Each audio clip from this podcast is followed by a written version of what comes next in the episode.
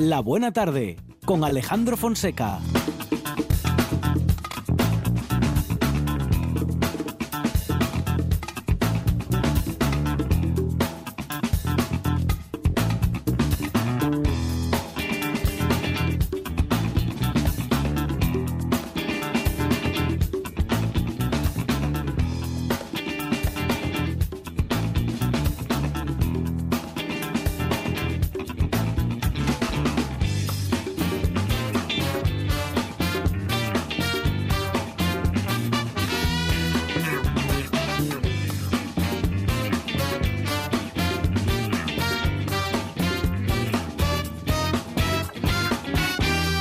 Buenas tardes. Son las 4 y 7 minutos de la tarde y esta es la radio del Principado de Asturias.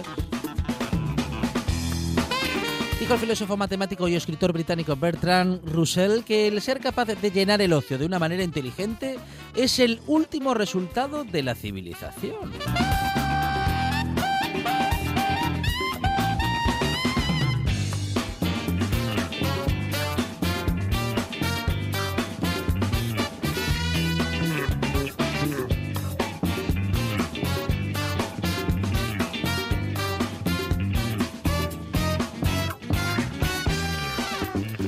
Ellas nos ayudan a que nuestro ocio esté lleno de grandes minutos de radio en la producción. Sandra González y Arancha Margoy.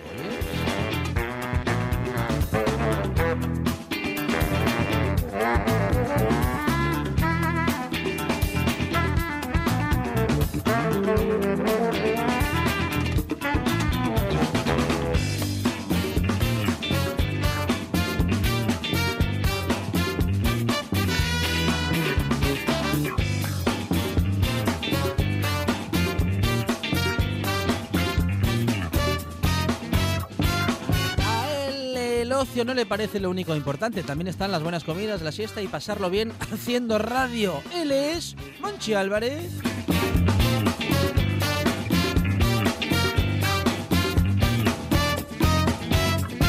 Su tiempo libre es escaso y sabe que la música es como la radio, es compatible con la vida en la puesta en el aire. Juan Saiz Pendá.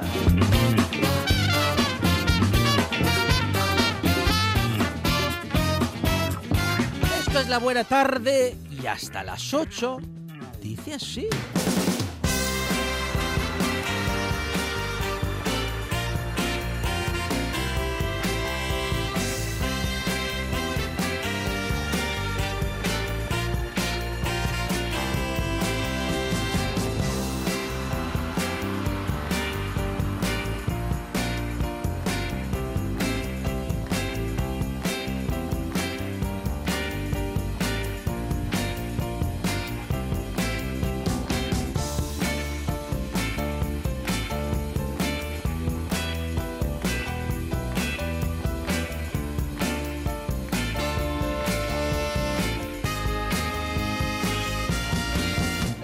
Buena tarde de miércoles en la que vamos a empezar hablando con José Manuel Fernández, quien fuera jefe del servicio de pediatría del Hospital de Caboñes. Vamos a hablar con él de una conferencia que va a brindar en la gota de leche de Gijón y vamos a hacer un poquito de historia con José Manuel Fernández.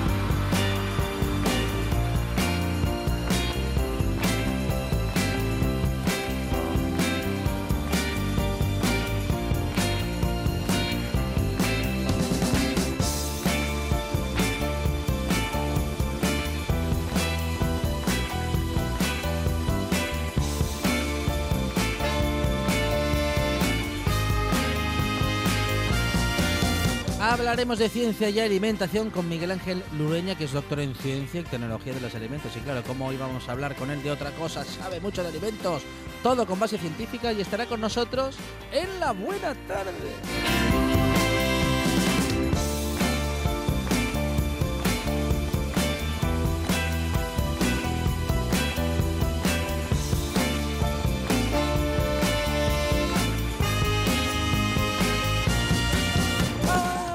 Llegará con su vuelo sin fondo lleno de ciencia, de cosas interesantes, eh, de historias y de buena música. También tendremos las recomendaciones de cómic de Manolo González y tendremos recomendaciones literarias de Susana Tejedor, responsable de comunicación de la librería Cervantes de Oviedo. Tantas cosas y tantas historias que también nos dará tiempo a hablar con Carlos Mesa, el actor, el cómico, que llegará a esa parte del programa en la que nos tomamos un café y hacemos en el Café para Dos una entrevista y una charla eh, sosegada y en una conversación que tendremos con el actor y hablaremos de teatro y de un montón de cosas también. Mujeres en la historia, hoy en primera persona, contada la historia por su bueno, por la misma protagonista que la ha y que las ha vivido. ¡Ay! ¡Cuántas cosas en la buena tarde! Experiencias, historias y cosas interesantes. Cuatro horas de radio compatibles con tu vida. Me gusta la buena tarde.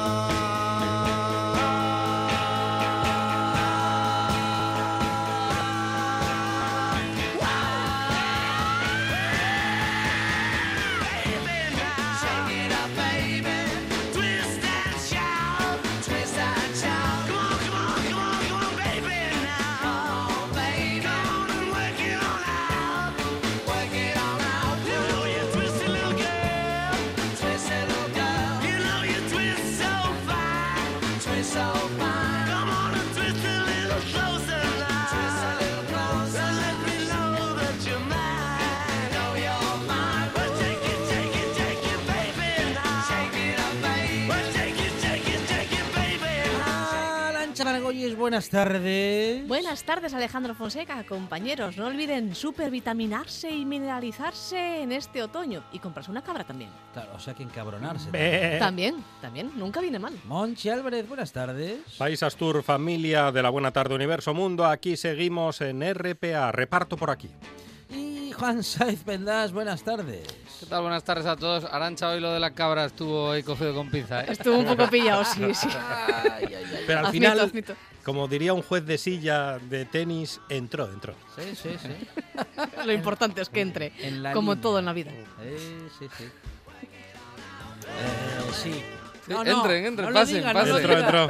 No lo diga Juan Saiz, lo que está pensando no. Pase, no pase, ni vea. Pone cara de malo, así Sí, que algo, pasa por su "Nah". cabeza y no, No, no, sé no. lo que es. Mejor Me no. pareció una excusa mala, pero nada más. no.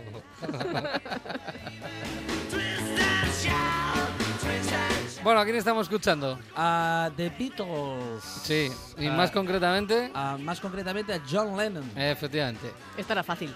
Era, era muy fácil. disfónico. Sí, John Lennon disfónico.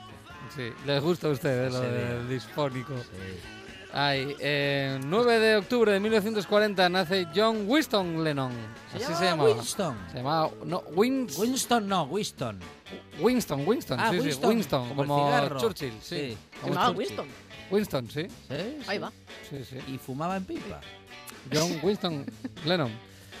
Eh, eh, obviamente en Liverpool nacía el eh, genio eh, de la música, ¿no? del rock and roll, como era John Lennon, y que, por ejemplo, iniciando la, la carrera de The Beatles, pues grababa este Twist and Shout, esta canción original eh, no de no precisamente de los Beatles, como muchas veces comentamos, haciendo versiones, que es como se empieza. Eh, pues el tema original está grabado el 23 de febrero de 1961 por The Top Notes, que luego en el 62 harán mundialmente conocidos The Isley Brothers. Eh, son los que, digamos, se hace muy famosa esta canción de Twist and Shout y que luego llega ya pues la versión de, de los Beatles. ¿Por qué elijo esta? Bueno, porque quería coger una canción de los Beatles. A mí siempre es una de las que más me ha gustado a la voz de, de John Lennon. Siempre además tenemos esa anécdota de, del Please Please Me, el primer disco que se grabó 10 canciones en 10 horas.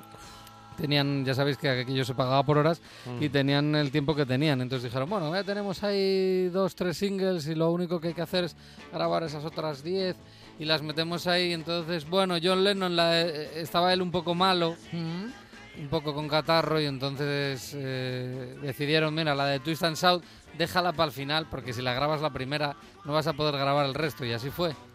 Que la última canción que se grabó fue el Twist and Shout, se grabó una segunda toma y, y esa toma ya...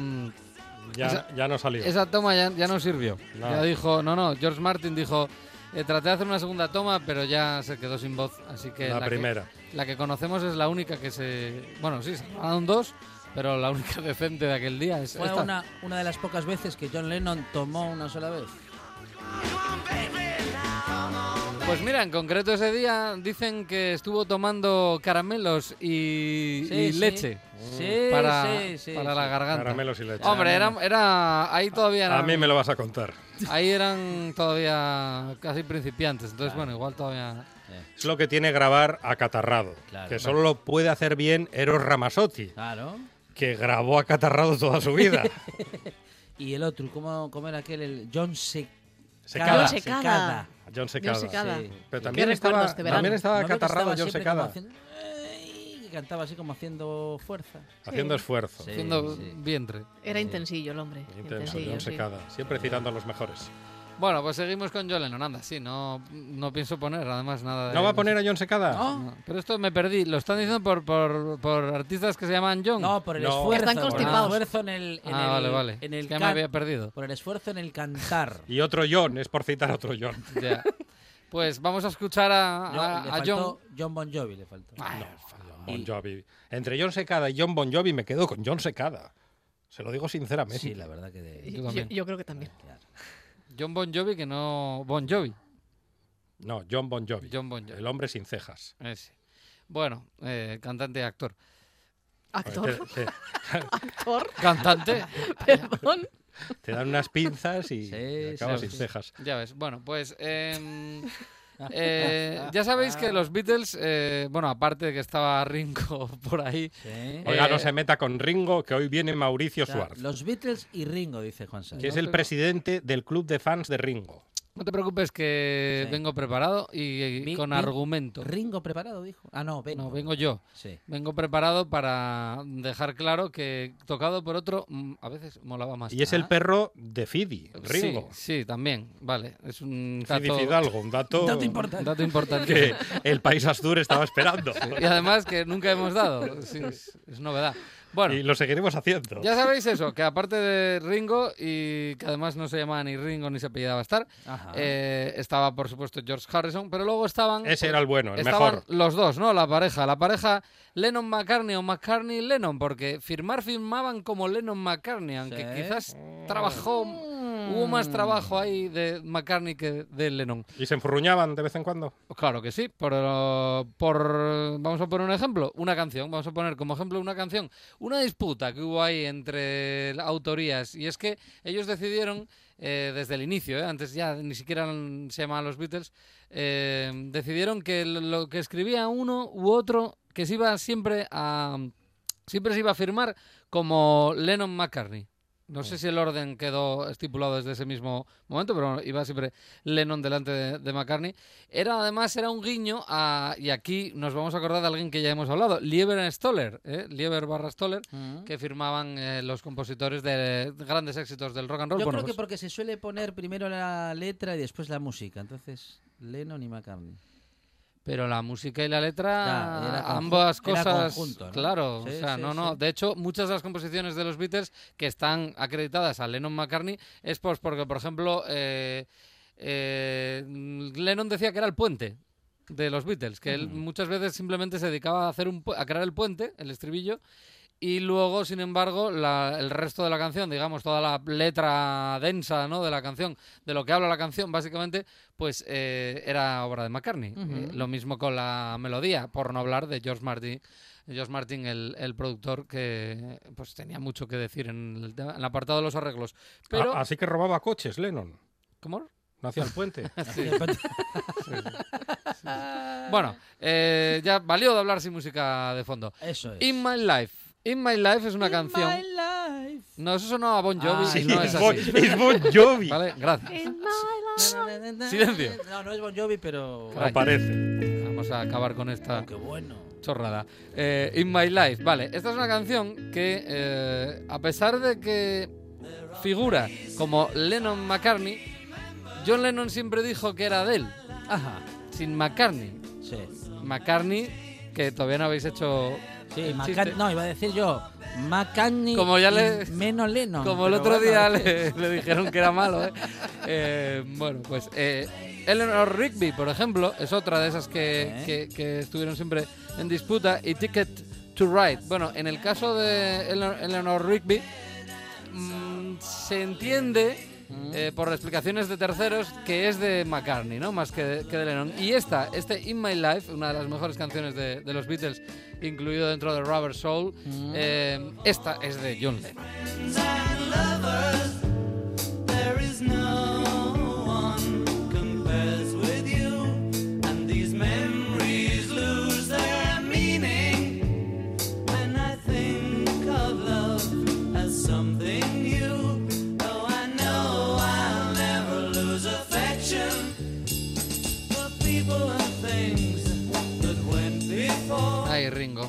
Tocaba el. La pandereta. Eh, es que estoy pensando, estaba yo ahora mismo pensando que otro batera ahí metido Eh, hubiera brillado muchísimo. Pobre Ringo. Bueno, Usted oye. le da una cera. Bueno, oye, vive bien, así que no, no hay problema.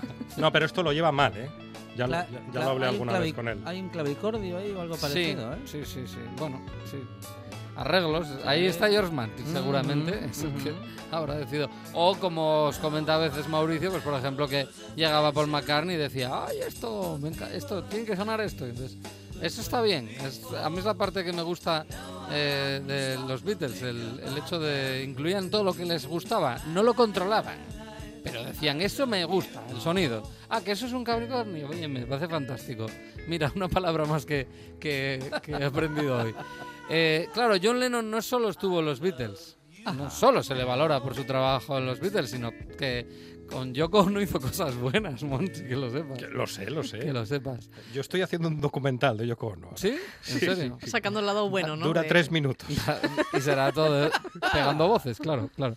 Bueno, pues, eh, por ejemplo, eh, vamos a poner un ejemplo de una canción como es Working Class Hero, un temazo, un verdadero, un monumento a la canción que hizo John Lennon ya en su etapa en solitario. Nada más acabar además con los Beatles en 1970, en el primero de los álbumes en solitario, deja este regalo. As soon as you're born, they make you feel small. By giving you no time instead of it all. Till the pain is so big you feel nothing at all. A working class hero is something to be. A working class hero is something to be. They hurt you at home and they hit you at school. They hate you if you're clever and they despise a fool. Till you're so fucking crazy you can't follow their rules. A working class hero is something to be. A working class hero is something to be. When they've tortured and scared you for 20 odd years. Then they expect you to pick a career. Bueno, ahí ves que, por supuesto, que había letras de Lennon. Por ejemplo, en esta que habla de, pues, de la división de clases, eh, Clara, es una auténtica pasada. Por cierto, Monchi está inspirada, eh, la armonía de la canción está inspirada en Bob Dylan, que es- siempre fue, además, siempre Lennon dijo que le encantaba Bob Dylan. Que era un luchador hasta que empezó a ganar mucho dinero. Bob Dylan. sí, Se le nota la canción en el ritmo. sí, En el ritmo Bob Dylan, sí. En el Pausado. ritmo mortecino. sí, sí. Claro. La amante de las cabras. Eh, eh, vamos a. Vamos a. Esto es un mega clásico, que lo sepas. Vamos, está. Esto es dar cera, pulir cera. Es una canción hipervalorada. Working Class Hero. En fin, también hay eh, muchos fans de John Lennon. Aquí no solo se ha de, de proteger a Carlos Carlos Goñi, etcétera. ¿eh? Eh, bien, volvamos a los Beatles y aquí vamos a encontrarnos con Ringo Starr, de hecho. Eh, y es que eh, no solo estuvo los Beatles, no solo estuvo con Yoko Ono. Por cierto, hablando de que estuvo con Yoko Ono, eh, que sepáis que, de hecho, el mismo día, un 9 de octubre, pero de 1975, nace eh, su hijo, el que tiene con Yoko Ono, nace en el mismo día. Pero ¿por qué le hace gracia? Bueno, porque sí, porque es, además que se, se parece un montón. ¿Julian? Lennon? No, no, no. es? Julian Lennon. Julian Lennon. Julian Lennon es el hijo, el, Sí. el- el primer hijo de John Lennon, Sí. eh, no con Yoko No Ono, con que Yoko. ya lo tenía. El de la mujer buena. Eh, sí, el de la. el Oh, la- pobre el de la- Yoko. Sí. El de la. eh, es que. Es de verdad. eh. ¿Pero por qué le hace tanta gracia al hijo de Yoko? No por lo de la madre buena, es que me acaba de matar lo de la madre buena. Es sin, sin. Bueno, pues en el, en el, en el caso, en el caso que por cierto es Sing Lennon lógicamente y que es músico, es músico también, pero bueno yo no, no, la verdad no he disfrutado de demasiada música de Sing Lennon, pero me ha, me ha parecido curioso, oye, nació el mismo día que su padre, eso es raro, ¿no? Sí, llama la atención. Pues ¿eh? es raro, bueno. Sí, sí. Pues eh, aparte de con Yoko Ono, con los Beatles en solitario, eh, también estuvo en brevemente, pero, pero maravillosamente, en Dirty Mac, esa, ese supergrupo que se montó para el Rock and Roll Circus de los Rolling Stones, en el cual eh, pues eh, compartió banda y escenario con gente como Eric Clapton, como eh, el grandísimo, eh, por ejemplo, Keith Richards, que está al bajo, Eric Clapton a la guitarra, eh, Mitch Mitchell, el baterista de Jimi Hendrix Experience, eh, a la batería, y él eh, tocando la guitarra rítmica y a la voz. Tocaron un tema en ese documental de los Stones que se grababa en el 69 y que no se publica hasta el 94, que es Year Blues. Year Blues, para los fans de los Beatles, se darán cuenta que es la primera pista del segundo mm, disco del disco del disco vamos a ver el disco blanco de White Album es doble no bueno pues el segundo el segundo disco empieza con- precisamente con la versión bueno no es versión porque es la original de los Beatles que es el Jet Blues. Vamos a ver qué os gusta más si os gusta más el Jet Blues de los Beatles o el del supergrupo Dirty Mac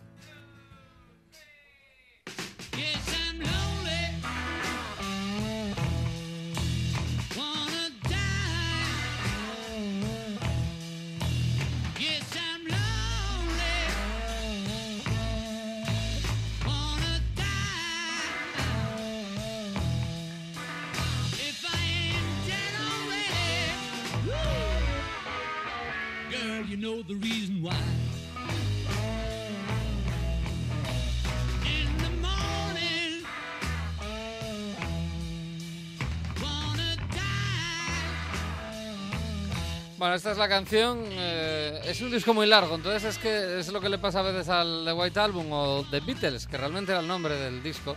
Es que a veces hay canciones tapadas en ese disco, porque eh, hay tantas canciones ahí que las quizás las de las que están en el segundo disco pues no, no son tan conocidas. También es verdad que quizás pecaron ahí de colocar las canciones demasiado en el primer disco, las que realmente luego, eh, eh, bueno, brillaron o no, po- po- posiblemente igual por el simple hecho de, haberlas colocado en el primer eh, el LP de esos dos que, conformaban The White Album. Um, Blues, a mí me gusta mucho más la, la versión de Dirty Mac, que además es en directo, pero os, eh, os voy a demostrar una cosa que sucede eh, muy curiosa de este- en esta canción de Jet Blues, que se, se grabó a dos, se hicieron dos tomas, ¿no?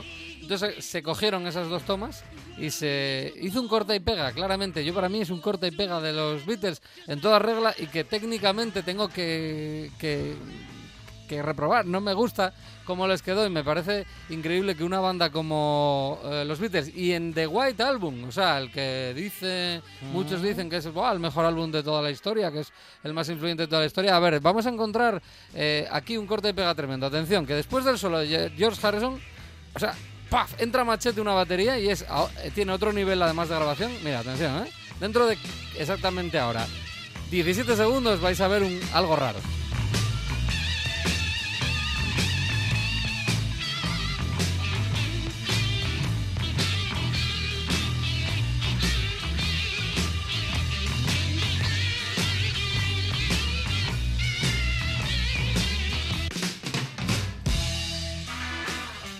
¡Ay! a machete. ¡Ay! ¡Ay! Dice, ¿dónde cortó? Aquí. ¡Ras! Es, es un corta y pega a machete. Dije, Espera, no, eh, con perdón. ti- Y de aquella si se cortaba, se cortaba con tijera en serio. ¿eh? Repetimos. ¿Tienes celo?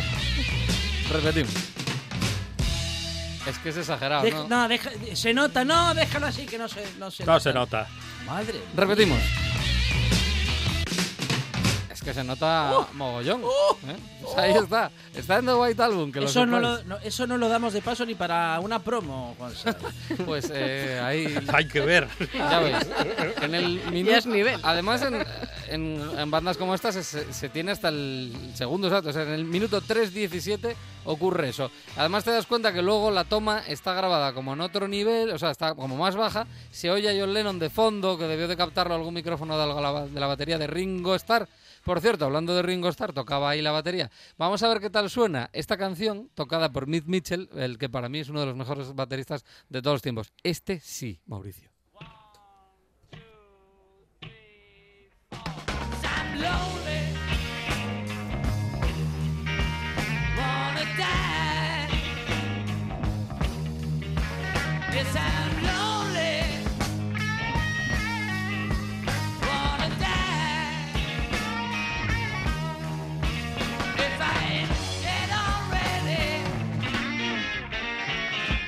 Know the reason. In the morning. Wanna die in the evening. Wanna die. Bueno, ¿qué? Muy bueno. Y encima medio disfrazados. Sí. Fantástico. En el- esto lo podemos encontrar en el Rock and Roll Circus de Buenísimo. The Rolling Stones. Eh, como digo, Eric Clapton a la guitarra. Cuando- es que cuando. ¿Cómo decir? Cuando, si los Beatles hacían blues, era como. Era como forzado. Esto es. Esto es más natural. Va más con el estilo de los Rolling que con el de los Beatles. Bueno, eh, no te creas. Eh, es que tampoco es un, es un blues mezclado con. No es un blues blues al uso. Es, yo creo que es un blues mezclado con un. eh, hard rock, por ejemplo. Entonces, una mezcla ahí que, que además es verdad que los Beatles ya habían utilizado anteriormente. Y sí, y claro, luego está ejecutado por una guitarra como es la de Eric Clapton. Y sí. Y sí, y, y, hombre, lo curioso es que está Keith Richards al bajo, pero eso lo único que demuestra es que muchas veces la- los bajos de los Stones los grababa en estudio Keith Richards y a Whitman le dicen vete a darte una vuelta. Que por cierto era también lo que hacía Jimi Hendrix también. Eh, bueno, en fin, no, vamos a volver a contar lo de vete por unos cafés. El caso es eh, que aquí no hacen el corte y pega, obviamente. Esto es en directo, están actuando. Eh, Pero es curioso, ¿eh? Que una canción en un disco tan mítico como es el disco blanco de, de los Beatles tenga un corta y pega ahí tan descarado. Ya ves, eh, igual por eso estaba en el segundo LP de aquel disco.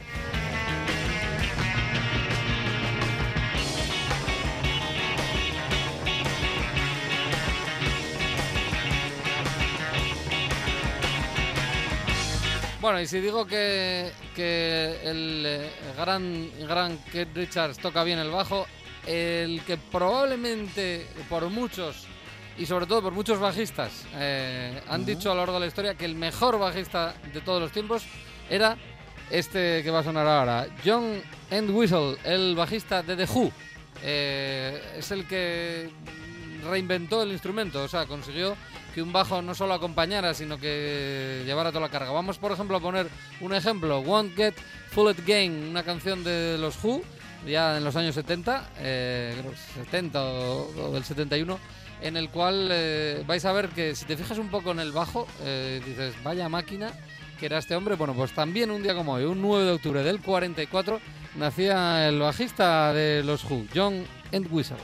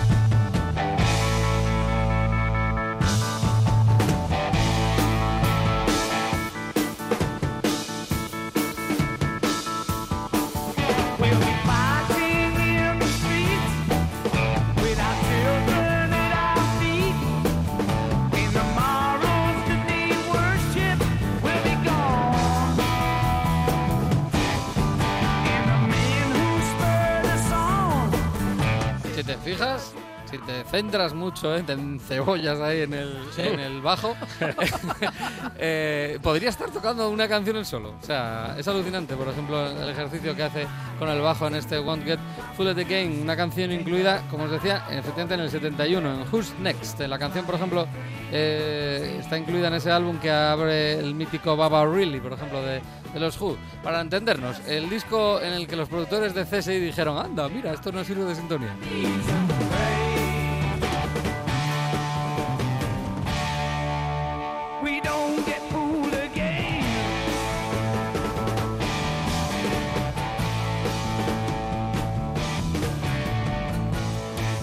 Un tío que, que me. Bueno, eh, ya fallecido, pero eh, me- siempre me gustaron la- todas las entrevistas que daba porque era un tío muy claro. Y entonces él, por lo visto, componía mucho. Él dice, "Y siempre tenía dos o tres para meter en un disco. Dice, pero total, para que las cantara Roger. Porque él decía que las quería cantar él. Entonces dice, me da pereza dar mis canciones para que las cantara Roger. Entonces, de hecho, por eso el primero en abandonar The Who, pues eh, es él, es John Entwistle.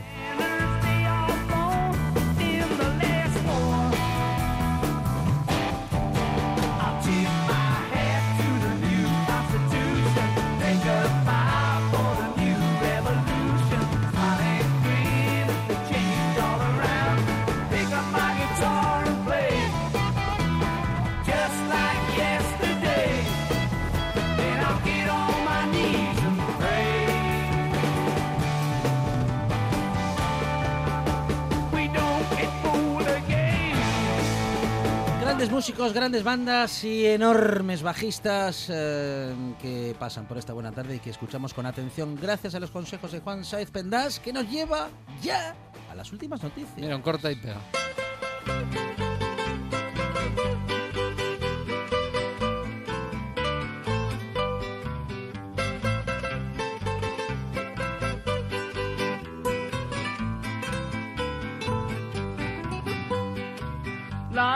Noticia más grande del siglo se escribió en primera plana. Periodistas de todos los pueblos la escribieron gimiendo en sus almas. Arancha Margolles, últimas noticias y la primera de las últimas. Monaguillos ponen marihuana en el incensario. Oh. Fíjese qué buena idea. Bueno, Vaya, esa, esa misa fue la risa. sí, yo escuché algún comentario al respecto, pero lo escuché en otro tono. Qué buena idea, Ofició Melendi. Blanca. Al final de la misa nos dice la noticia ¿Dónde? ¿Esa iglesia dónde está? Estaba al lado del parque. Es la- un audio de, de Ramoncín, de sus primeros tiempos. Mira, a ver, mira. a ver. No, Ramoncín en sus primeros tiempos se hacía el malo. El malo, claro. Pues como No, no como lo era. usted. Al final de la misa, No, me- asistentes es que y autoridades Me sale natural así. Sí, sí, o sí. sea, Claro. Soy malo directamente. Sin duda. y autoridades eclesiásticas se quedaron cantando durante casi dos horas Give Claro. Peace a Chance Ah, de John Lennon. De John Lennon. Claro, la que cantaban en la cama.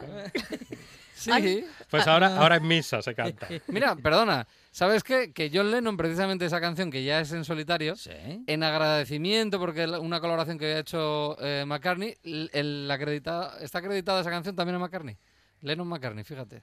Esa, Fíjese. La de la cama. Creo que era un dato que no tenían muy en cuenta los monaguillos de San Luis Sí, Potosí. No, pero es verdad Pero- que es la típica canción que pu- te puedes enrollar ahí y, te- y caladilla para aquí, caladilla para acá, dos horas. Enrollar en todos los Ah, sentidos. en toda la polisemia de la expresión. Estos, como el bajista de Who, estaban encebolladísimos. Los jóvenes monaguillos Fidel R. y Gilbert A. se equivocaron de compartimento y colocaron, sin darse cuenta, 30 gramos de la buena, por la No, no, noticia, no. de la buena, ¿cómo que No de se, la buena? no se ¿Cómo que- equivocaron de com- no, no No, se de la equivocaron de buena. compartimento. No se equivocaron. Se- no se equivocaron de compartimento. No, no, no. Se equivocaron de lugar más que de compartimento. Yo creo que ni eso. Este botafumero huele raro. Gilbert, de Vale 15 bien, años, Pero raro. Dijo, el padre empezó a mecer el incienso y a reírse como nunca. Se Claro. quedó meciéndolo dentro de su oficina, el incienso, el incienso, como cinco minutos antes de Queremos, gra- salir. queremos grabaciones de ese momento, por favor. es que eso es increíble. La misa transcurrió entre el humo y los comentarios chuscos del padre, acompañados de risas del respetable. Hasta que llegó el momento del saludo de paz, donde empezó el desorden entre carcajadas y abrazos que culminaron con los cánticos mientras todos abrazaban en el recinto religioso. Qué bonito. ¡Qué hermandad! Empezaron Qué a cantar Diego, Diego. ay, ay, ay. Venga. Es un audio original, ¿eh? Ah, chavales, todos juntos. El momento botafumeiro Claro. se llama desde ahora. Sí, además que es verdad que Give Peace a Chain podría ser de misa. Perfectamente. Claro.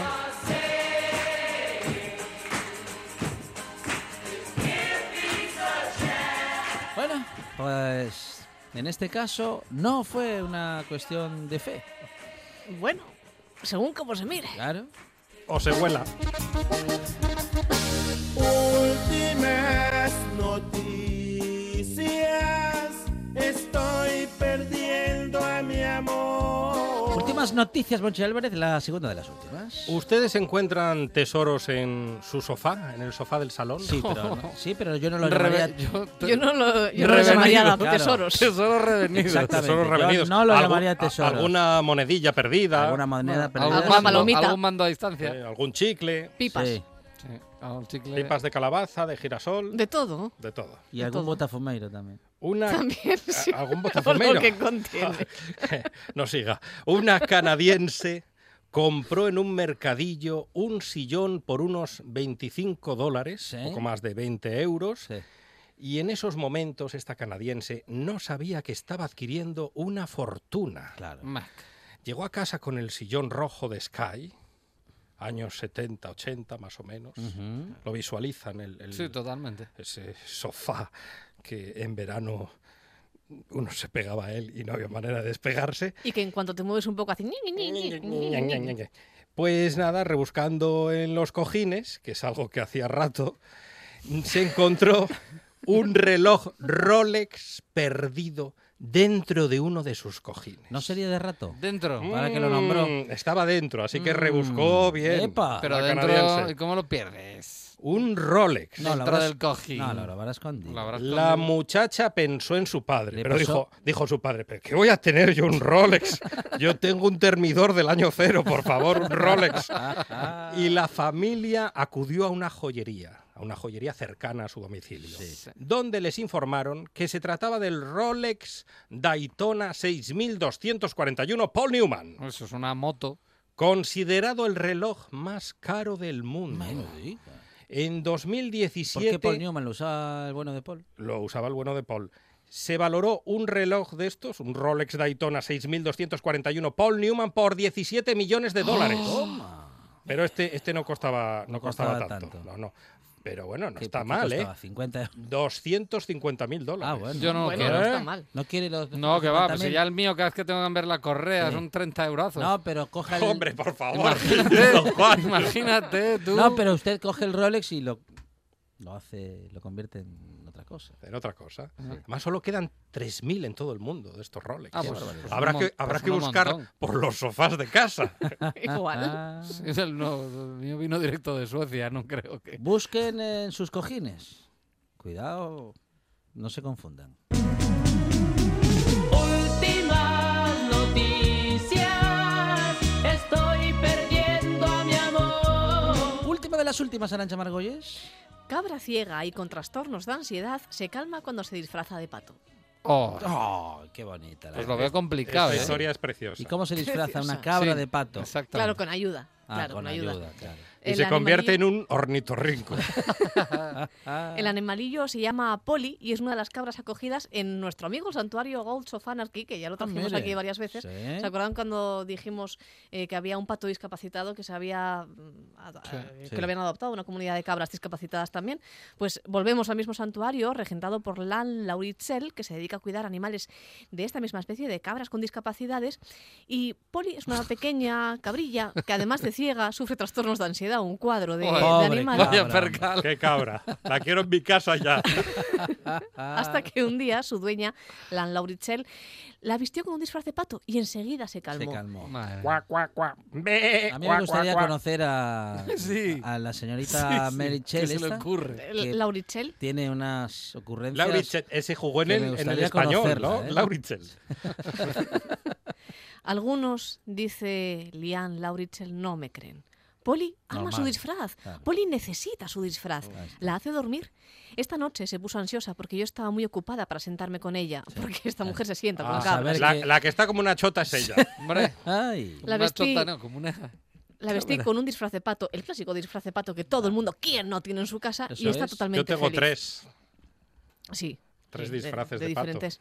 Aquí hay una, una foto de la cabritilla Sí. vestida de, de patito. ¿Cómo no? Y eh, bueno, pues con este disfraz eh, su propietaria la lleva a todas partes, al supermercado, a pasear, etcétera, etcétera. Y todo esto lo comparte en su cuenta de Instagram, Claro. que es eh, la cuenta de Instagram de Goats of Anarchy, Claro. eh, que contaba hasta hace cinco minutos con 324.000 seguidores y ahora cuenta con 324.001.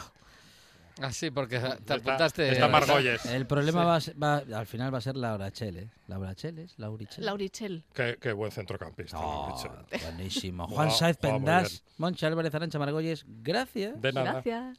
Estás escuchando. Estás escuchando RPA, la radio autonómica.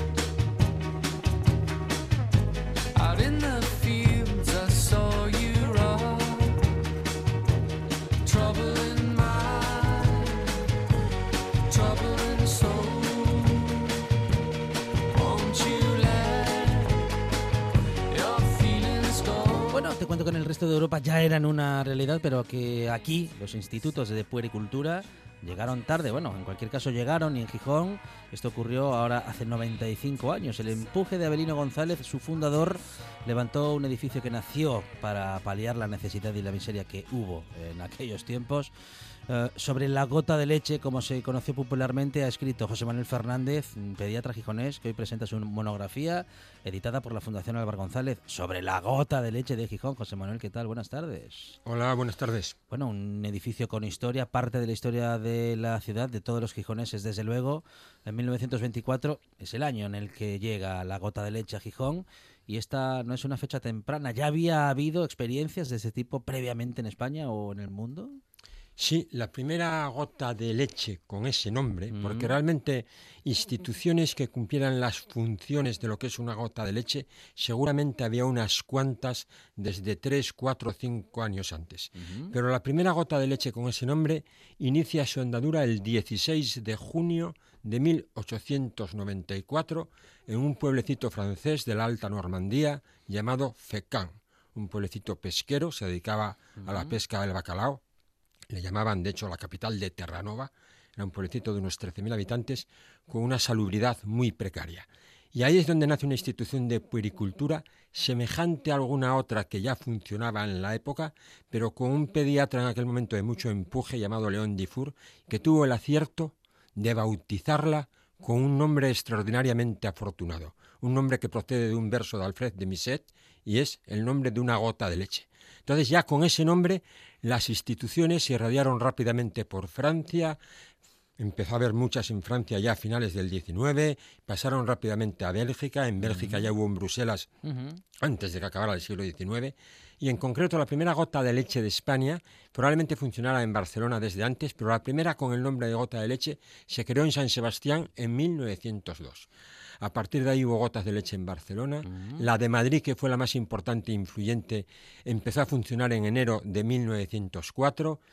No voy a contar todas las gotas de leche, aburriríamos a las piedras, ¿no? Hubo una en Oviedo en 1914 y a Gijón llegó en 1924. ¿Y cuál era el objetivo de las gotas de leche? Porque los problemas a los que se enfrentaba la natalidad de entonces eran muchos. La falta de respuesta médica a las enfermedades, la malnutrición... El objetivo era acabar, bueno, acabar es mucho decir, disminuir la mortalidad infantil. Esto empieza antes, empieza con la revolución industrial. En la revolución industrial hay un éxodo de las poblaciones rurales a las grandes ciudades, se produce un crecimiento desmesurado de las grandes ciudades, bueno, empieza las ciudades a convertirse en grandes ciudades con una absoluta falta de equipamientos sanitarios. Y paradójicamente el progreso de la revolución industrial conlleva un incremento de la mortalidad infantil. Esto empieza a suceder a finales del 18, a lo largo del 19. Y en un momento dado, esa mortalidad infantil empieza a ser un problema de Estado. Un problema de Estado. Nacen muchos niños, pero se mueren muchos. No hay obreros, no hay soldados. O sea, la despoblación es un problema de Estado. Hay que paliar ese problema de la altísima mortalidad infantil. Y en ese contexto socioeconómico histórico surge la puricultura y surge dentro de la puricultura las gotas de leche, que es la institución más relevante de la cultura, de la puricultura. Y las gotas de leche tienen una finalidad muy concreta. Los médicos empezaron a ser conscientes de que los niños se morían y de que cuando les llamaban para asistir a un niño moribundo ya no había nada que hacer con los medios de la época. Entonces se les ocurrió una idea que es sencilla y brillante. Vamos a vigilar la salud de los niños antes de que enfermen, porque los niños además se morían, bueno, de enfermedades infecciosas, de muchas cosas, pero sobre todo se morían de desnutrición, porque estaban muy mal alimentados, porque las madres en los suburbios de las grandes ciudades tenían más fracasos de lactancia natural que en el campo. Y entonces eh, no había alternativas a la lactancia natural. Mm, los médicos se dieron cuenta de que había que vigilar el problema antes de que surgiese y empezaron a visitar a los niños antes de que estuviesen enfermos, a citarlos, a hacer controles de salud, lo que ahora llamamos el control del niño sano, se inventó en esa época, a dar consejos individualizados de higiene infantil y de alimentación y nutrición infantil a las madres, a muy importante, una herramienta muy simple que ya estaba inventada, la balanza, la báscula, a pesarlos, a objetivar si estaban o no ganando peso, si estaban o no desnutridos, y en aquellos niños que se objetivaba que no ganaban suficiente peso, que estaban empezando a entrar en un proceso de desnutrición y que la lactancia materna estaba fracasando o era insuficiente, pues empezaron a proporcionarles una leche alternativa. Hasta entonces las leches alternativas que había eran nulas, porque ya se sabe que a los recién nacidos, a los lactantes pequeños, leche de otros mamíferos, la leche de vaca en concreto, no se les puede dar cuando son muy pequeñitos, es muy nociva. La alternativa eran de siempre, desde las culturas antiguas, las amas de cría, las nodrizas, pero en esa época no había nodrizas suficientes, no era una alternativa viable. Pero esto coincide con un progreso técnico, con un avance científico, que es que ya está inventada la pasteurización, la posibilidad de esterilizar la leche, y ya ha avanzado algo también la química. Ya se sabe la composición de las leches, que la leche de vaca es un poquito distinta a la leche de mujer, o un bastante, perdón, un bastante distinto. ¿eh? Y ya empieza a haber posibilidades de modificar la leche de, de mamíferos. Entonces, en las gotas de leche lo que se distribuye a los niños en que la lactancia natural está fracasando es leche, pero leche adecuada, leche esterilizada y leche con su composición parcialmente modificada para asemejar a la leche de mujer. Y eso es el fundamento de una gota de leche, así de simple. Y lo sabía también, digo, niños y niñas que llegaban con apellido poco o nada conocido, pero salían con uno, Expósito. Sí, bueno, eso es una institución diferente a las gotas de leche. ¿eh? Eso es la institución de los hospicios, los Mm, orfanatos, mm. las inclusas, aquí en España inclusa, eh, casas de misericordia, tenía muchos nombres. Esa es una institución que quizá mm, tuvo más niños en el siglo XIX, por esto que estoy contando, pero que es muy antigua, es decir, ya viene hasta de la antigua Roma.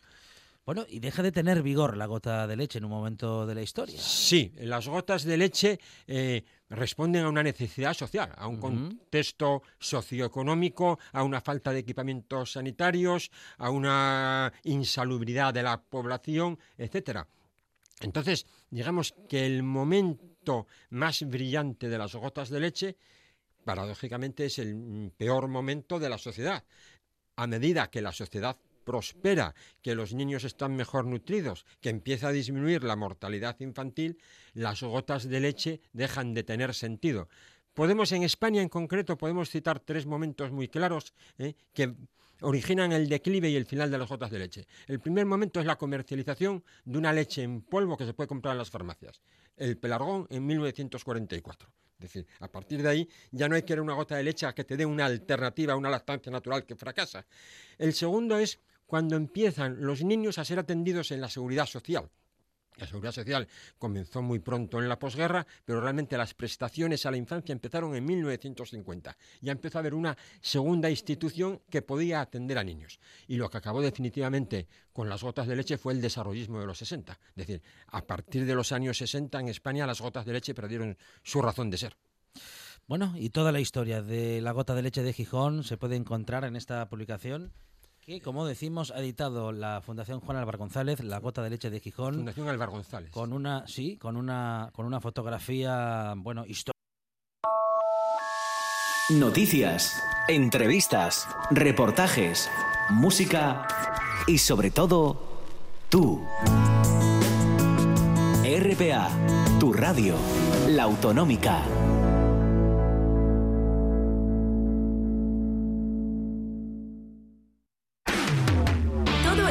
Está en tiempo añadido. Y todo el deporte en RPA. Este sábado, por la tarde desde las 3, Sporting de Gijón, Alcorcón. Y el domingo, desde las 12 menos cuarto, Oviedo Vetusta, Racing de Ferrol y Marino de Luanco, Peña Deportiva. Y por la tarde, desde las 5 y media, Albacete, Real Oviedo. Todo el fútbol está en tiempo añadido. Y todo el deporte en RPA. Bueno, tenemos un día mañana que no sé si en tres horas nos va a dar tiempo a contarlo todo. Pero bueno, empezaremos con Méndez Sanz, con nuestro profesor, observador social. Seguiremos hablando de la temporada de la OSPA, de la Orquesta Sinfónica del Principado de Asturias. Nos vamos a acercar a las jornadas sobre el mundo árabe que se desarrollan en Gijón.